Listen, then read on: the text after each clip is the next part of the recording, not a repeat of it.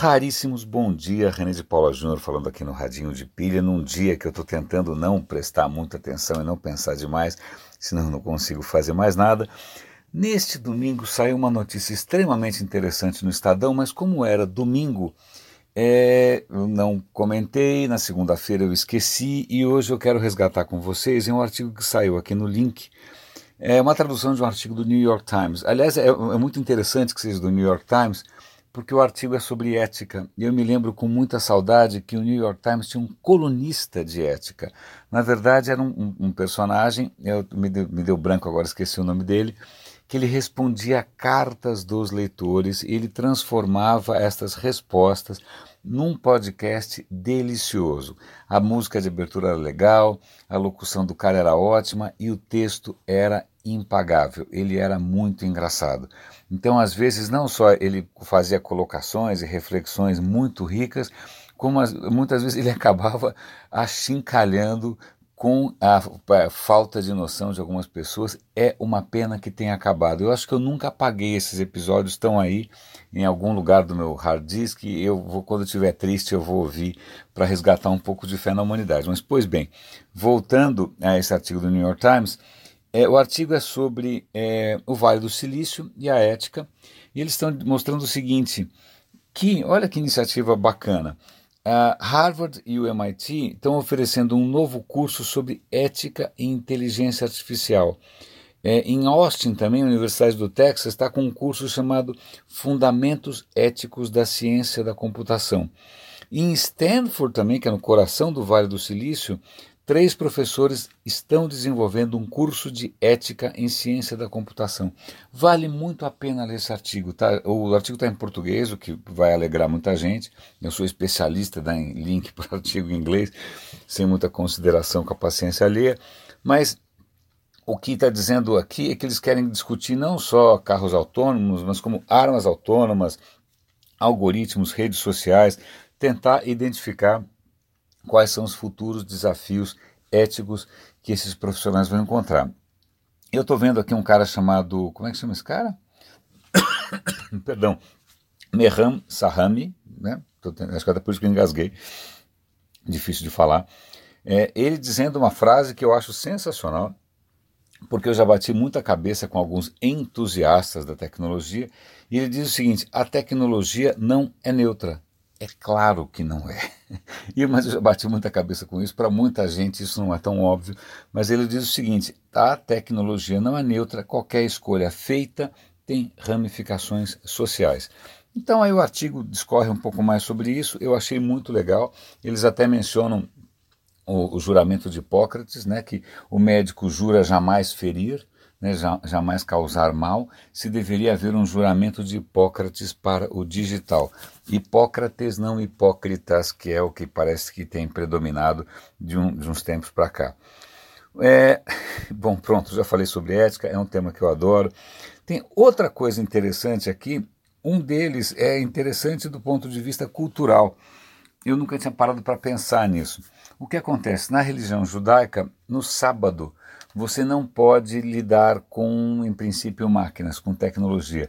Então tem um artigo aqui extremamente interessante de um podcast que eu adoro, que é o 99% Invisível, ele é focado em design, em que ele mostra como em Israel as pessoas adaptam a tecnologia à religião. Então você tem geladeiras no modo sábado. No modo sábado, as geladeiras não acendem luzinhas, né? os elevadores funcionam sozinhos, os aparelhos funcionam sozinhos. Então você tem uma série de, de, de, de é, features, de funcionalidades que são acrescentadas a aparelhos em Israel, justamente para que no sábado eles possam ser usados sem ser usados, né? E aí eles têm que consultar um rabino para ver se o rabino aprova aquele funcionamento, se ele acha que aquilo, é, de uma maneira ou de outra, coloca em xeque aquilo que na religião judaica é não é permitido. Então eu achei para o pessoal que mexe com UX, para o pessoal que mexe com design, eu, eu acho que, é, que é, é, muito interessante, vale muito a pena ler. Mais uma vez, acho que isso tem a ver com, com o primeiro artigo que eu comentei, que é esse cruzamento aí de humanidades com tecnologia. É, e por último, um comentário rápido, é um artigo aqui na Technology Review dizendo o seguinte: bom, se você acha que o Cambridge Analytica já foi meio de arrancar os cabelos, prepare-se para a próxima onda, né, para a próxima geração de manipulação. Por quê? Porque ela vai se basear em informações mais detalhadas e mais sutis e mais diabólicas ainda. Por quê? Porque agora você tem informações de comportamento que vem do seu celular. Né? o seu celular diz tanta coisa sobre você, por onde você foi, onde você anda, o que, que você faz, o que, que você não faz, como você está.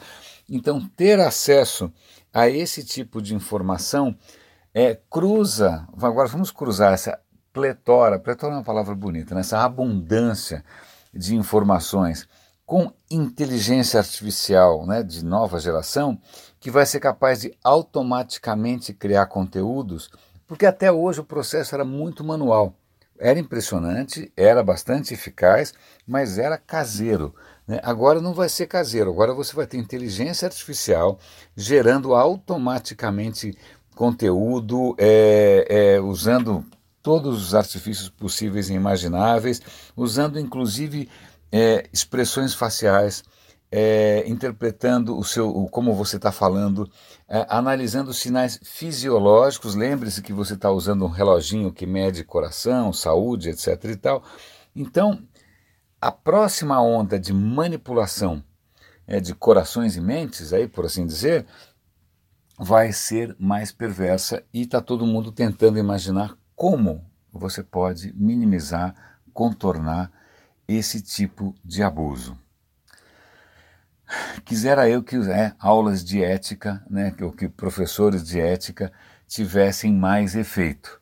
Né? É, acho que não vai ter aula de ética o suficiente para impedir que marqueteiros, desenvolvedores, né, empreendedores é, se empolguem com as novas possibilidades absolutamente malévolas, não tem nem o que questionar, que essas novas plataformas podem oferecer raríssimos. É, René de Paula Júnior falando aqui no Radinho de Pilha, com a voz um pouco rouca, é, torcendo para que amanhã seja um novo dia e não a continuação de 500 anos de história estranha.